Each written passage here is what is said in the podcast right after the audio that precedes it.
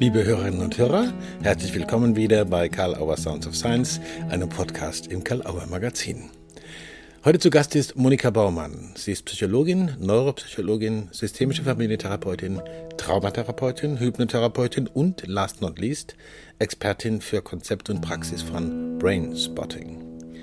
Was ist Brain Spotting? Wofür eignet sich diese Methode besonders? Welche Rolle kommt Teilarbeit zu? Wie kann man Brain Spotting lernen? Und inwiefern bzw. wozu ist der zentrale Aspekt bei Brainspotting das mutige und gut gehaltene dorthin schauen, wo es wirksam trifft? Inzwischen legt Monika Baumanns lange erwartetes Praxisbuch zu Brainspotting vor, in dem sie allgemein die Methode und sie dann ihre Anwendung spezifisch in der Arbeit mit Kindern, Jugendlichen und mit inneren jüngeren Anteilen beschreibt. Viel Spaß im Gespräch mit Monika Baumann. Hallo und herzlich willkommen, liebe Monika Baumann. Ich freue mich sehr und danke Ihnen sehr, dass Sie sich die Zeit nehmen, mit Kalauer Sounds of Science zu sprechen. Hi. Ja, hallo, ich freue mich auch irrsinnig. Ein ganz schönes Grüß Gott aus Wien. Ja, aus Wien, genau. Ich bin in Heidelberg. Wie schön, dass man sich über diese modernen Techniken treffen kann. Mhm. Anlass, es ist endlich da. Ihr Buch zu Brainspotting. Und wir freuen uns natürlich darüber sehr, dass das jetzt da ist und wir das auf Kongress mitnehmen können und in die Hände von interessierten Leuten bringen. Äh, ich nehme an, ich nehme an dass, dass manche Hörerinnen und Hörer jetzt mal gestutzt haben und sich fragen, Brainspotting, was ist denn das? Also bevor wir mit ein paar Fragen ein bisschen ins Detail gehen, auch gerne, äh, auch ins Detail der Praxis, die erste Frage oder ein kleines Fragebündel. Was ist denn Brainspotting, beziehungsweise warum heißt es so und wofür ist es gut? Schön, das ist eine recht ausführliche Frage und ja. ich hoffe, ich bringe es auf den Punkt, auf den Brainspot. also Brainspotting ist eine Methode, die dazu da ist, emotionale Verletzungen, die uns langfristig blockieren oder belasten, mhm. so zu integrieren, dass wir die Seiteneffekte, nämlich die Blockade davon nicht mehr so intensiv spüren. Das war jetzt sehr ausführlich ein langer Satz. Ich mhm. möchte es vielleicht mit einem ganz kurzen Beispiel erklären. Super, ja. Und zwar ist jetzt genau 20 Jahre her, dass David Grant, ein amerikanischer Psychologe und Psychoanalytiker, in seiner Praxis mit einer Eiskunstläuferin gearbeitet hat und die hatte eine Blockade, den Dreifach-Rittberger zu machen. Und er hat mhm. schon eineinhalb Jahre mit ihr gearbeitet und hat dann, während er EMDR, das ist eine andere Methode, verwendet hat, wo man auch das visuelle Feld integriert, aber mit dem Finger vor dem visuellen Feld langsam von links nach rechts zieht, hat er an einer Stelle eine ganz heftige Reaktion in ihren Augen bemerkt, nämlich ein ganz intensives Blinzeln mhm. und ist mit seinem Finger dort stehen geblieben. Und dann kam nach eineinhalb Jahren Therapie ganz viel traumatisches Material aus ihrer Kindheit und Jugend heraus, wovon er einiges schon kannte und ganz viel Neues dabei war. Und was ich Ihnen jetzt im Kurzen erzählt habe, er hat mit der Eiskunstläuferin einen Punkt gefunden, an dem ein körperliches Symptom sichtbar war und sie konnte viel Material aus ihrer Vergangenheit ans Tageslicht bringen. Mhm. Und der, das Spannende war, am nächsten Tag konnte sie den Dreifach-Rittberger. Das heißt, er hat die Blockade getroffen. Und wenn Sie das jetzt fragen, was ist Brainspotting, dann ist das eine Methode, die genau diese drei Dinge integriert. Das mhm. Körpergefühl und die Körperwahrnehmung, die Emotion zum Symptom, und zwar weitreichend, mhm. und das verbindet mit einem Punkt im visuellen Feld, weil wir heute wissen, dass das visuelle System und das Orientierungssystem beide ganz essentielle neurobiologische Komponenten haben, die uns helfen, Belastungen zu integrieren. Mhm. Und ich hoffe, das konnte ich jetzt so ein bisschen mit dem praktischen Beispiel erklären. Ich finde das immer viel anschaulicher.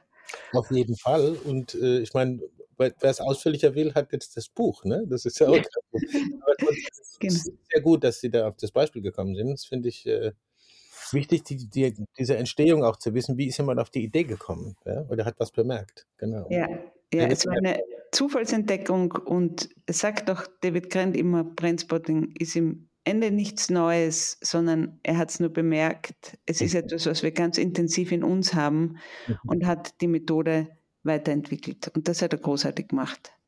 Ja, im Buch ist ja auch ein Beitrag von ihm, dankenswerterweise haben Sie sich darum gekümmert. Vielen Dank. Mhm. Ähm, wie, wie, so ein, wie so eine Brainspotting äh, Sitzung läuft oder so, das wird ausführlich erklärt, auch im Buch. Ne? Kann man sich darauf verlassen, bevor dann die Praxis kommt. Also erst erstmal richtig eine Einführung, was ist es eigentlich und so. Und dann gibt es eine Beschreibung von einem exemplarischen Ablauf einer Brainspotting-Sitzung, dass man das einfach strukturiert mitkriegt. Äh, vielleicht zusätzlich zu dem, was Sie jetzt schon gesagt haben, zwei, drei wesentliche Merkmale in diesen Abläufen, sofern es in der Kürze der hier gegebenen Zeit geht. Ja. äh, Sie haben das richtig gesagt. Das erste Drittel des Buches beschreibt eigentlich Brainspotting, die Methode, ja. wie man sie auch mit Erwachsenen verwenden kann. Ja. Äh, ich finde es ganz wichtig, dass man dass ich dazu sage, es ist für jede Altersgruppe verwendbar. Also meine jüngsten Klientinnen, mein jüngster Klient war sechs Wochen und mein ältester ist aktuell 86. Und das spannt sich, ist eine wunderschöne Methode. Und mhm. wenn Sie so sagen, es ist im Buch alles erklärt, was ist die Essenz, eigentlich ist die Essenz, schauen wir hin. Das ist jetzt sehr wienerisch angesprochen, also schauen wir hin, trauen wir uns hinzuschauen, also sind wir mutig genug hinzuschauen. Und wenn Sie jetzt so an vielleicht an Ihre Kindheit denken, auch die Zuhörer hier, dann gibt es doch diesen Spruch, du brauchst der Angst nur ins Auge schauen, dann wird sie kleiner. Mhm. Und ich glaube, das beschreibt so schön. Wir trauen uns in guter Beziehung, und das ist essentiell und die Basis, mit unseren Klienten und Klientinnen, in welcher Situation auch immer wir sie treffen, mhm. hinzuschauen und halten sowohl sie, halten ihre Verarbeitung aus mhm. und helfen so durch die Beziehung, mhm. dass sie das integrieren dürfen, was sie bisher nicht geschafft haben. Mhm. Wahrscheinlich, weil sie sich allein gefühlt haben, wahrscheinlich, weil sie es vermeiden wollten. Und jetzt plötzlich gibt es jemand, der sagt, ich schaue mit dir hin. Mhm. Ich halte es mit dir aus. Ich verlasse dich nicht, mhm. wenn du mir davon erzählst. Ja, so wie es oft einmal während emotionalen Verletzungen passiert. Ja. Und das ist die Grundlage, in Beziehung hinzuschauen. Also der Angst ins Auge zu schauen. Das ist eigentlich so glaube ich, ähm, der Spruch, der mir dazu eingefallen ist. Mhm. Äh, mhm. Hildegard von Bingen hat gesagt, wo wir hinschauen, beeinflusst, wie wir uns fühlen. Das war um die 1000, um die Jahrtausendwende. Mhm. Wir finden ganz viele äquivalente Sprüche in unserer Sprache und in jeder Sprache, wo immer wieder betont wird, das Hinschauen ist so wichtig. Mhm. Das finde ich auch interessant, dass einfach äh, gesagt wird, man setzt auf was auf, was wir können, ja, und, und das dann Zutrauen. Also ich, ich verstehe das so, dass äh, sehr viel Zutrauen und Verlässlichkeit drin ist. Mhm. Und wenn ich das richtig verstanden habe, dass man sozusagen einen Punkt finden muss, da, dass man was erwischt. Das hat, glaube ich, mit meiner nächsten Frage zu tun, wenn ich mich nicht irre. Äh, Sie beschreiben im Buch auch ausführlich weiter die Instrumente und Grundhaltungen. Und ich möchte, Sie haben ja schon was angedeutet, ich möchte zwei gerne rausgreifen für unser Gespräch. Mhm. Das eine ist natürlich der Pointer. Ja, also dieses Ding, was man da verwenden kann. Und dann sprechen Sie von äh, bilateraler Musik. Mhm. Auch wieder da die Frage, was ist das mit dem Pointer? Was ist denn das für ein Ding? Was wird da gemacht? Also ich finde das sehr nett, dass Sie Ding sagen, vielleicht für unsere Zuhörer, um mhm. sich vorzustellen, die, die sich noch erinnern können, wie früher die Autoantennen ausgesehen haben, die man abgeschraubt hat und hochziehen konnte, damit man die Musik gut hört. Mhm. So ähnlich schaut der Pointer aus, ist eigentlich ein Zeigestab, äh, mhm. ein ausziehbarer Stab mit einem färbigen Punkt an der Spitze oder mit einer färbigen Spitze und der Pointer ist letztlich ein Hilfsmittel, mhm. mit unseren Klienten und Klientinnen den Punkt zu finden, wo unser visuelles System sagt, da ist was. Okay. Und das ist aber etwas, und das macht die Methode so einerseits so spannend und andererseits auch so seriös. Die Antworten von unseren Klienten und Klientinnen sind Reflexe.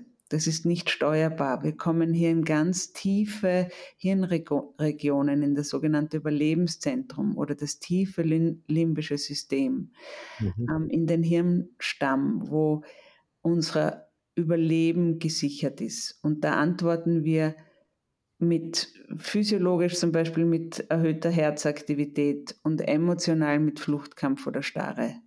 Mhm. Und der Pointer hilft uns eigentlich, den Punkt zu finden, wo unsere Klient und Klient für diese Sitzung ausreichend spürt, am meisten spürt, sich am meisten traut hinzuschauen, um das Belastete zu integrieren und in Harmonie zu bringen. Mhm. Ja, war das vorstellbar? Das ist wie ein Zeigestab und man sucht dann ganz langsam, man geht dann von links nach rechts und sieht im Gegenüber Reflexe, wie eben Augenzwinkern, mhm. äh, plötzlich ein Luft holen und das ist nicht steuerbar. Und das mhm. macht es aber so deutlich, weil es ist abgespeichert im Körper. Mhm. Und ja. Sie wollen was fragen. Also der Pointer ist sozusagen auch eine Art Hilfsmittel, äh, um, um was außen festzuhalten und zu stabilisieren und, und zu sichern. Verstehe ich das richtig? So ja. Nächste Mal, um den Punkt zu suchen, wo die Belastung zu Hause ist, oder man kann ja auch über die Ressource arbeiten, also wo das Thema zu Hause ist, nämlich emotional und körperlich, mhm. mit dem Punkt und dann um den Verarbeitungsprozess auch zu halten. Das ist ja. nämlich ganz was Wichtiges. Unsere Klienten schauen dorthin, manchmal länger, manchmal immer wieder, je nachdem. Aber der Therapeut, die Therapeutin, die, der Behandler, die Behandlerin halten es. Mhm. Also sie mhm. halten es gemeinsam aus, diesen Punkt. Und das macht in der Beziehung ganz, ganz viel aus. Das mhm. Gegenüber wieder ist nicht allein, macht die Erfahrung, ich kann dorthin schauen, ohne dass mir was passiert. Hm. Letztlich, wenn ich die ganze Neurobiologie nehme, ich habe ganz viel Fortbildungen gemacht, für mich der entscheidendste Satz von Dame del Monte war, unser Gehirn lernt, ich kann dorthin schauen, spüren und fühlen. Hm. Und in dieser Sitzung, in diesem Moment passiert mir nichts. Mhm. Und das ist eine Lernerfahrung mehr, die dann erlaubt, Blockaden zu lösen. Hm. Okay. Und erleichterter ins Leben zu gehen. Ja, toll.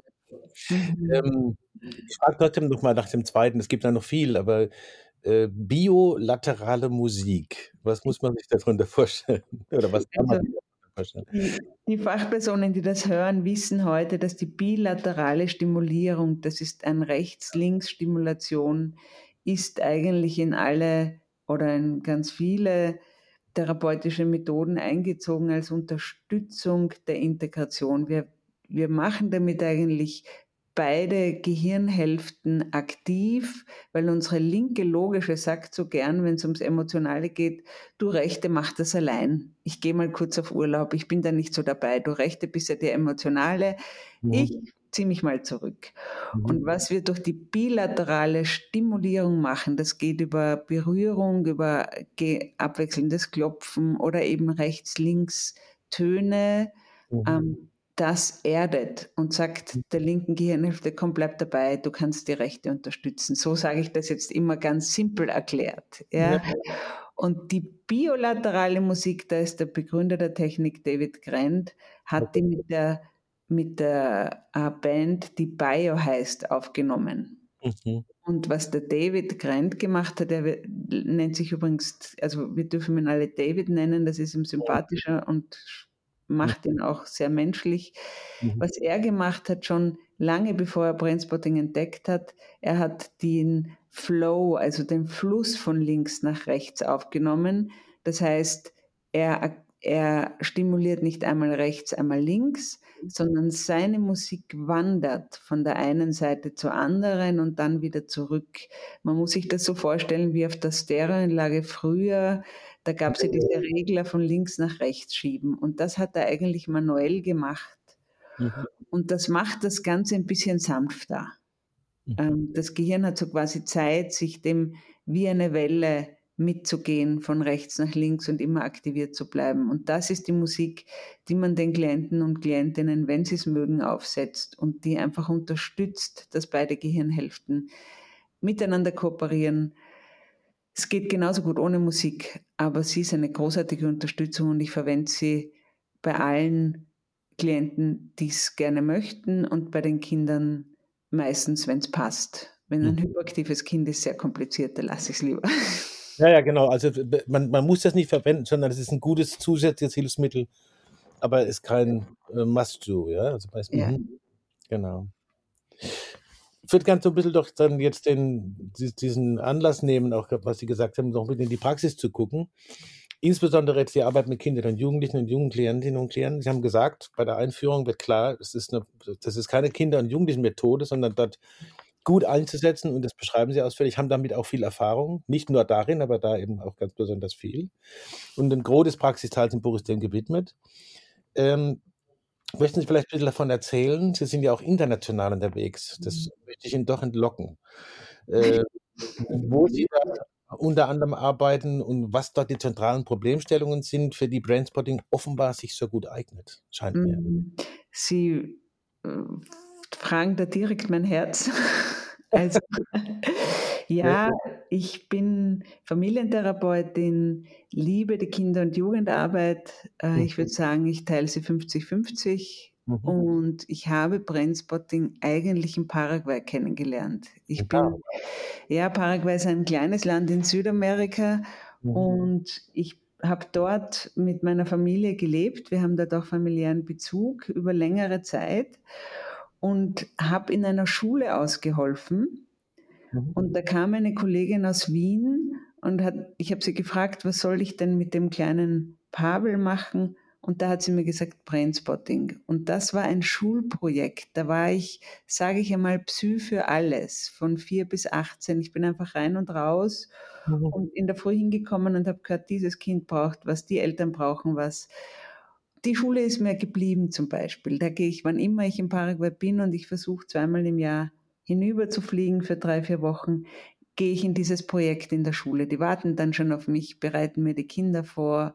Mhm. Und so wie mir damals die Kollegin gesagt hat, da solltest du Brainspotting verwenden, so hat sich auch wirklich entwickelt. Es ist eine Methode, die man spontan, intuitiv überall einsetzen kann. Mhm. Und ich bin nicht nur in dieser Schule in Paraguay, sondern was ich aktuell mache, ich gehe in die Slums und dort arbeite ich über alle Altersgruppen hinweg.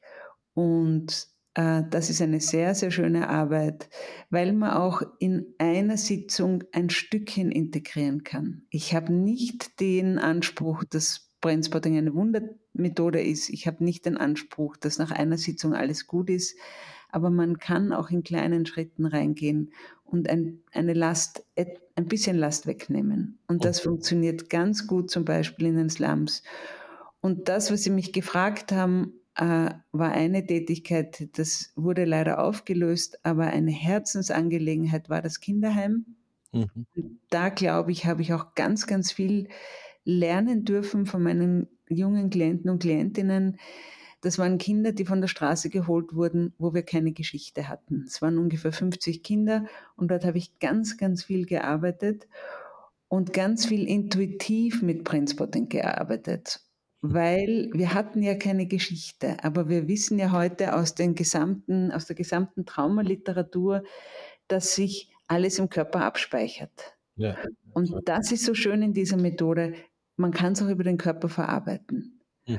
Und das gilt für die Kleinen sowie die, für die Erwachsenen. Und wenn man jetzt mit so einem Kind sagt, komm, wenn du immer, ich nehme jetzt zum Beispiel ein aggressives Kind, wie mhm. fühlst du dich denn, wenn du so aggressiv bist? Und dieses Kind dann, das zum Beispiel wie ein Donner und Blitz, eine schwarze Wolke mit rotem Pfeil oder orangen Pfeil und ganz Triest aufzeichnet am richtigen Punkt und ich kann sehen, wie die Körperspannung langsam weniger wird.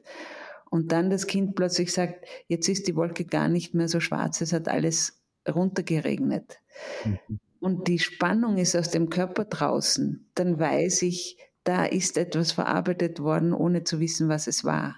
Weil wir werden es nie wissen, weil ein vierjähriges Kind kann nicht sagen, als ich eineinhalb Jahre war, ist das und das passiert. Ja, das heißt, das ist ein, ein Herzensprojekt von mir, ähm, war das Kinderheim und ich arbeite immer wieder ganz viel mit Kindern, Jugendlichen, aber auch Erwachsenen, die ihre Geschichte nicht kennen. Mhm. Adoptivkinder und, und, und. Oder Menschen, die einfach sich gut geschützt haben und wenig Erinnerungen haben. Das wäre ein guter Schutz. Unser Gehirn funktioniert ja super. Und das sind so meine Projekte in Paraguay, wo ich zweimal im Jahr versuche hinzufahren Und dann gibt es noch ein, ein Projekt, das mir aktuell sehr am Herzen liegt. Das ist, äh, heißt Brainspotting Help, kann man auch finden. Das haben wir begonnen vor eineinhalb Jahren beim Kriegsbeginn Russland-Ukraine.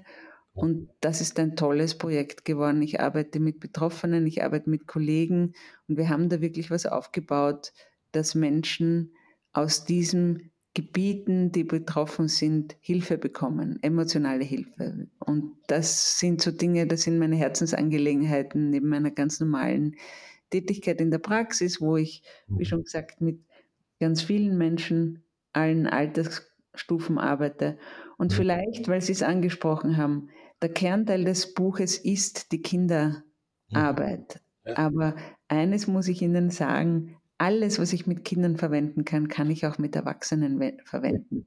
Ja. ja. ich hatte ein tolles Bild. Der Patient hat mir erlaubt, das auch herzuzeigen, wo der Verlauf einer Krankheit dargestellt wurde, gemalt wurde über Kreativität. Und das geht mit Erwachsenen genauso gut wie mit Kindern. Und man sucht eben immer den richtigen Punkt, den Brainspot und das Körpergefühl dazu. Und dann ist man schon im Arbeiten. Ja. Das finde ich ganz interessant, weil es ist auch von jüngeren inneren Anteilen die Rede. Also man findet ja auch da was auch. Da gibt's ja, das kann man gar nicht so auseinanderhalten, scheint mir. Ähm, ich habe den Eindruck, das spielt auch, Sie, Sie besprechen es auch im Buch, oder äh, es gibt Teil dazu zu eben zu Teilearbeit. Da gibt es ja auch ganz verschiedene Konzepte. Ähm, meine direkte Frage wäre, Sie können natürlich gerne noch anderes dazu sagen, aber äh, wäre es nützlich, wenn man von Teilarbeit was versteht und Erfahrung damit hat, wenn man Brainspotting lernen will bzw. anwenden will? Und welche Voraussetzungen wären dann doch ganz gut? So, kann man da was sagen? Knapp. Das ist eine, eine spannende Frage. Mhm. Letztlich habe ich eine Erfahrung in meinem Leben machen dürfen. Mhm. Alle großen Richtungen Mhm. Ich glaube, keiner von den großen Psychologen, von den großen Richtungshinweisern ist mhm. aufgewacht in der Früh und hat sich gedacht, ich, heute erfinde ich Brainspotting, heute äh, erfinde ich mhm. ähm, die Logotherapie. Frankl ist nicht aufgewacht und hat sich gedacht, jetzt erfinde ich die Logotherapie, sondern es hat sich entwickelt. Mhm.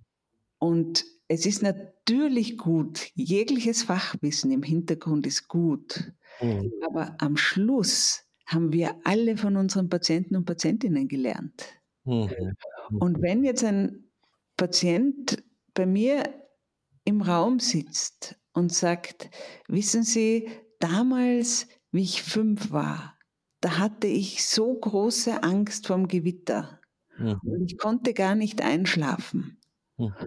Und er beginnt über seine Angst zu erzählen und was ihm dann alles, ähm, was für Gefühle hatte. Dann hat er mir ja schon einen Teil serviert quasi, gebracht. Mhm. Und ähm, natürlich kann ich durch mein Wissen Fragen anderes stellen. Und das halte ich für ganz essentiell. Mhm. Aber eigentlich ist Brainspotting eine Methode, die jeder in sein Arbeiten integrieren kann. Mhm. Und wenn der Kollege, die Kollegin jetzt nicht fortgebildet sind in Teilearbeit, sondern zum Beispiel praktische Ärzte sind oder mhm. Ärztinnen. Und dann kommt ein Patient und sagt eben, wissen Sie, wie ich fünf war, hatte ich so viele Angst, so viel Angst, dann wird der Kollege oder die Kollegin intuitiv die Angst rausnehmen. Mhm. Später, wenn er dann über Teilearbeit liest oder sie, dann wird sie sich denken, ich arbeite ja eigentlich mit Teilen. Mhm, mhm. Also ja, jedes Wissen ist willkommen und ich glaube, die ganze Psychologie, Psychotherapie, alles, was wir wissen, kann uns sehr helfen. Die Neuropsychologie kann uns enorm helfen, weil wir es besser verstehen. Mhm. Aber im eigentlichen Dasein für das Gegenüber sind wir vor allem in Beziehung, sind wir selbst und lassen kommen, was vom Gegenüber kommt. Und das macht die Technik auch so spannend. Mhm. Ich ziehe jetzt eine Frage vor, natürlich. Äh,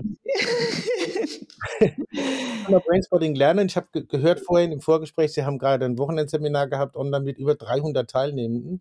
Ja, aber äh, da war nicht ich die Vortragende. okay. Aber, ähm, es ist, also man, man kann es lernen, natürlich kann man das Buch lesen und gut durchstudieren. Wo kann man es noch lernen, wenn man sagt, ich will das gezeigt kriegen? Ich würde jedem empfehlen, ein Seminar zu machen. Ich sage es ganz ehrlich, es gibt ja, das ja. Transporting kann man recht schnell lernen. Also die im deutschsprachigen Raum sind die Voraussetzungen äh, Therapeut, Arzt oder Psychologe zu sein oder Psychologin, je nachdem, wo man sich befindet. Wir haben ja drei deutschsprachige Länder. Mhm. Und äh, es ist letztlich ein Dreitageswochenende, wo man mhm. die Grundlagen lernen kann. Und Sie finden alle Ausbildner auf der internationalen Seite mhm. an brainspotting.com. Mhm. Und ja, und ich mache die Seminare sehr, sehr gern. Also man kann es auch bei mir lernen. Ja, und, dachte ich mir, genau. Ja. Und äh, man kann es online lernen, man kann es vor Ort lernen. Da muss man dann auf die, auf die Seite schauen. Ich bin jetzt ganz frech und sage brainspottingaustria.com. Da findet man viele Seminare im, ja, eben weltweit und äh, es ist einfach etwas, was sich weiterentwickelt hat. Es gibt die zwei Grundseminare, aber es gibt darüber hinaus ganz, ganz viele Spezialseminare. Und eines davon sage ich halt mit großer Freude, ist zum Beispiel das Kinder- und Jugendseminar. Ja. Und das kann man, das kann man bei mir buchen.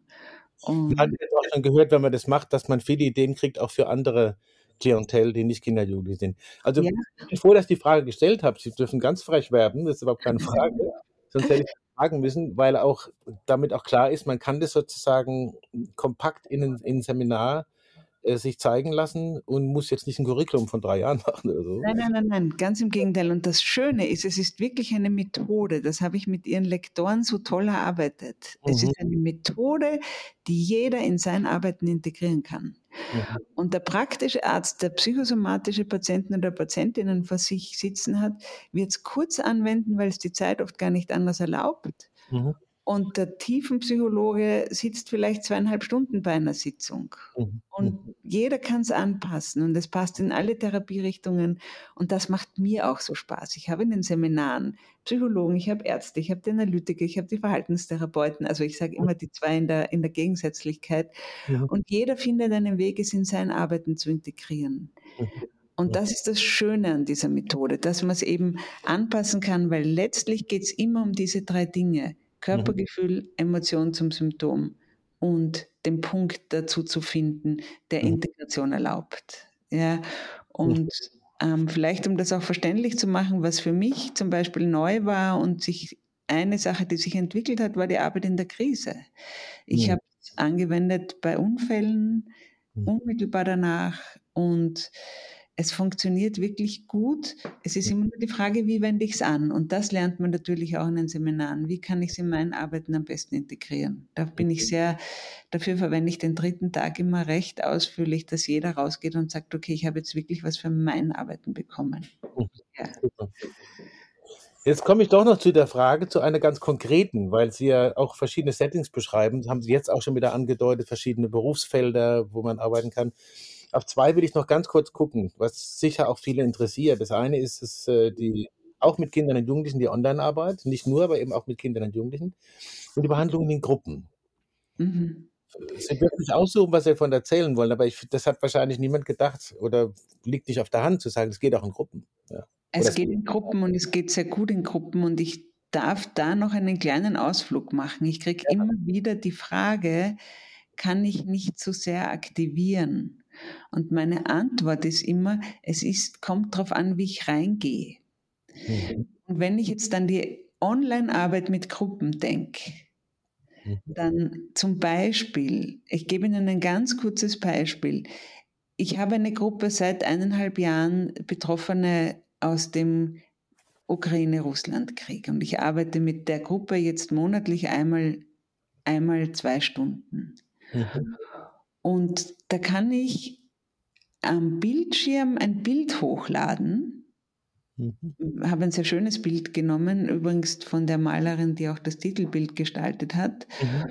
Und habe die Leute gefragt, also die Betroffenen, wo müsst ihr denn hinschauen auf dem Bild, dass ihr euch wohler fühlt im Hier und Jetzt, dass ihr spüren könnt, wir sind hier jetzt zusammen, wir gönnen uns diese zwei Stunden Auszeit ihr dürft in diesen zwei Stunden Stress loslassen. Wo müsst ihr denn hinschauen auf dem Bild oder wo, fühlt, wo schaut ihr hin, dass ihr euch besonders wohlfühlt? Und dann habe ich das Bild hochgeladen und dann zu den Körpergefühlen von jedem.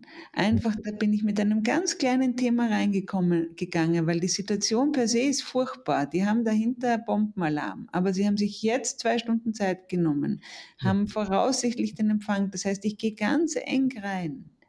Und wo spürt sich das im Körper gut an, dass ihr jetzt zwei Stunden miteinander seid und was loswerden könnt und verbindet das mit dem Punkt. Und das hat wunderbar funktioniert. Mhm. Ähm, Online-Arbeit allgemein hatte ich das große Glück, dass ich die Arbeit in Paraguay gemacht habe und den einen oder anderen schwer belasteten Patienten, Patientin aus den Slums weiter betreut habe und schon vor Corona gewusst habe, wie es geht. Und mhm. das war ein Riesenglück, es geht gut. Mhm. Äh, und dann auch meine Community hier unterrichtet habe und das war wirklich berührend, wie Corona, wie der erste Lockdown war, hatte ich ein Seminar mit 70 Teilnehmerinnen, die dann alle arbeitsfähig waren. Mhm. Also es geht gut und mhm. wenn Sie mich nach den kleineren Kindern fragen, dann mache ich es meistens nur 25 Minuten. Länger ja. halten die es nicht aus vom Bildschirm, dann mache ich zweimal die Woche 25 Minuten, halte ich für viel viel tiefer und mhm. essentieller. Mhm. Ähm, ein Trick ist auch, sie mit einem äh, mit einem Headset zu verbinden, das ein Kabel hat zum Computer, dann springen sie nicht so schnell weg. äh, und was sich dann natürlich sehr eignet, ich denke jetzt an die kleineren, die älteren können eh gut vom Computer bleiben. Was ich dann sehr gerne mache, ist mit Fingerpuppen. Sie haben ein Stofftier und ich habe eine Fingerpuppe und wir sind im Rollenspielen und sehen uns und ich fixiere dann mit der Fingerpuppe den Brennspot und Sie bewegen Ihre Puppe im, im Aufarbeiten des, des mhm. Symptoms. Das ist zum Beispiel eine Technik, die online sehr gut funktioniert. Ja, Rollenspielen und ich habe es halt am Brennspot fixiert, meine, meine, mhm. meinen Hauptdarsteller, der genau versteht, was das kleine Gegenüber gerade Furchtbares im Leben erlebt. Ja. Ich bin froh, dass ich so diese Fragen so ausführlich beantwortet gekriegt habe und so wirklich neugierig machend, aber eben auch mhm. doch ein Bild hat. Ähm, auch Sie kriegen natürlich die Karl Auer Sounds of Science Abschlussfrage gestellt. Gab es irgendwas, wo Sie gedacht haben, das wird bestimmt gefragt und jetzt kam das gar nicht vor? Oder äh, es liegt noch was da, wo Sie sagen würden, dann stelle ich mir halt selber eine Frage. Oder mache noch ein Statement zum Abschluss, wie auch immer Sie wollen. Dann wäre jetzt die Gelegenheit. Ich nehme die Gelegenheit wahr, weil ich weiß, das sind die meistgestellten Fragen. Mhm. Wie können Sie so direkt ins Problem hinschauen? Mhm. Und da möchte ich Ihnen was sagen und möchte ich allen, die zuhören, was sagen. Brainspotting ist eine Methode, mit der man hinschaut, um zu integrieren, das mhm. Belastete in Harmonie zu kriegen mit dem, was schon da ist. Mhm. Und das Schöne ist, am Anfang ist es oft sehr intensiv, aber wenn es über den Körper und über die Emotion losgelassen werden kann, weil Integration stattgefunden hat, dann geht es den Klienten nachher deutlich besser. Mhm. Und die, den Mut zu haben, hinzuschauen mit dem Wissen, es, die die Klienten und Klientinnen gehen besser raus. Ja. Das ist es. Und es ist so schön, wenn jemand am Schluss sagt, boah, jetzt kann ich durchatmen. Mhm. Oder wenn ich jetzt an die Person, die mich so belastet hat, denke, dann trifft es mich nicht mehr so sehr. Mhm. Und vielleicht darf ich es beenden mit dem Spruch von Aristoteles, wir können den Wind nicht ändern, aber die Segel anders setzen. Mhm. Und so sehe ich die, die Methode. Wir setzen die Segel anders. Wir können Vergangenes nicht gut machen. Mhm. Und eines möchte ich dazu noch sagen, über die Kreativität, und die finden Sie in dem Buch, kann das auch richtig Freude machen. Mhm, das merkt also, man ja, wenn das Monster plötzlich, das Monster, das große schwarze Augen hat, plötzlich Sonnenaufgangsaugen kriegt, so mhm. das in der Sprache der Kinder. Ja, mhm. und das ist es. Ich sehe diese Methode. Wir arbeiten uns von der Belastung zu einem Ressourcengefühl hin. Wir setzen die Segel anders. Die. Klienten und Klientinnen gehen raus mit dem Gefühl, ja, mir ist viel passiert, aber ich kann es gut aushalten. Es muss nicht mehr so wehtun. Und ich glaube, das beschreibt so gut und das ist mein Abschlussstatement. Ich, ich habe so eine große Freude an der Arbeit, weil eben die Patienten und Patientinnen besser rausgehen. Vielen Dank für dieses Abschlussstatement. Vielen Dank fürs Gespräch. Natürlich vielen Dank fürs Buch, liebe Monika Baumann. Ja, gerne. Und äh, freue mich, dass alles da ist und danke für Ihre gute Arbeit. Danke. Ich freue mich auch. Danke vielmals. Monika Baumann bei Karl Auer Sounds of Science. Vielen Dank. Karl Auer Sounds of Science gibt es im Karl Auer Magazin und natürlich überall, wo es Podcasts gibt. Wir weisen wie immer hin auf die weiteren Podcasts im Karl Auer Magazin, Heidelberger Systemische Interviews, Autobahn-Universität, Fritz B. Simon zu seinem Opusmarken Form Reloaded oder auch Blackout Bauchweh und kein Bock mit Timo Nolle. Besuchen Sie unsere ganze Website karl-aber.de, stöbern Sie im Programm mit den aktuellen Neuerscheinungen und dem Magazin – und jetzt danke für die Aufmerksamkeit und bis zum nächsten Mal wieder bei Karl Auer Sounds of Science. Thank you.